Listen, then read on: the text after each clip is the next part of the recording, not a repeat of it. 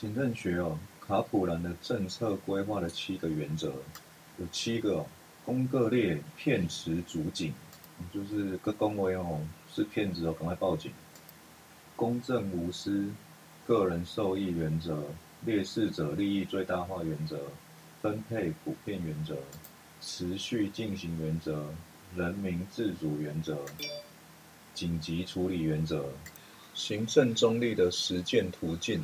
第一个是政治结构途径，国家政党有份计，行政人事莫干预。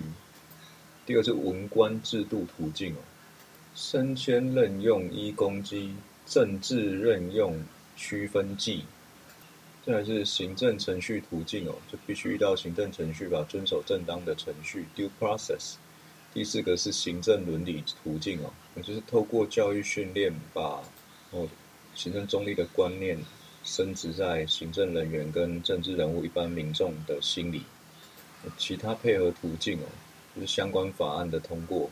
比较重要的是阳光申报跟中立法。学者史塔林 （Starling） 认为行政责任的内涵有六个，口诀就是“回弹值真可怜”，回到弹值真可怜。回应 （responsiveness） 在回应民众潜在的需求。弹性 （flexibility） 执行政策的时候要注意到不同的情境差异。职能 （competence） 行政机关要具备效率与效能。正当法律程序 （due process） 克责 （accountability） 廉洁 （honesty） 行政法如果提起行政诉讼，那又依照第七条合并请求损害赔偿。但是行政诉讼的部分哦，被认为有一百零七条的一项二到十款被裁定驳回哦，那这个国家赔偿性质的这个诉讼要怎么办哦？那理论上就会有三说嘛，哦继续审，移给民事法庭，跟裁定驳回。实务见解九十八年六月份的第一次行堂会议决议是裁裁定驳回说，行政司招驳失复利，单独国赔。难存续。国赔法第三条备项第二项，委托民间管欠缺，人民损害请国赔。那第三项啊，开放山水自公物，适当标示赔不付。呃，第四项，开放山水自公社，适当标示减免得。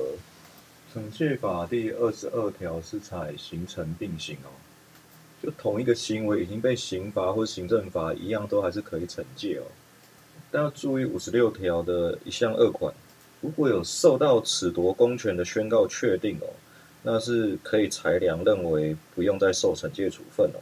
刑案已受此公权，是否惩戒裁量权？然后还要注意二十八条的任用法的免职事由。然后二十二条三是采惩戒优先原则哦，惩戒确定以后，惩处的效力会被其吸收，原行政惩处的处分会失其效力哦。那如果是数个违失行为哦，如果只要是被移送到惩戒法院，惩戒法院受理后，这个就数违失行为的一体性原则哦，就依整体评价做一个惩戒处分就可以了。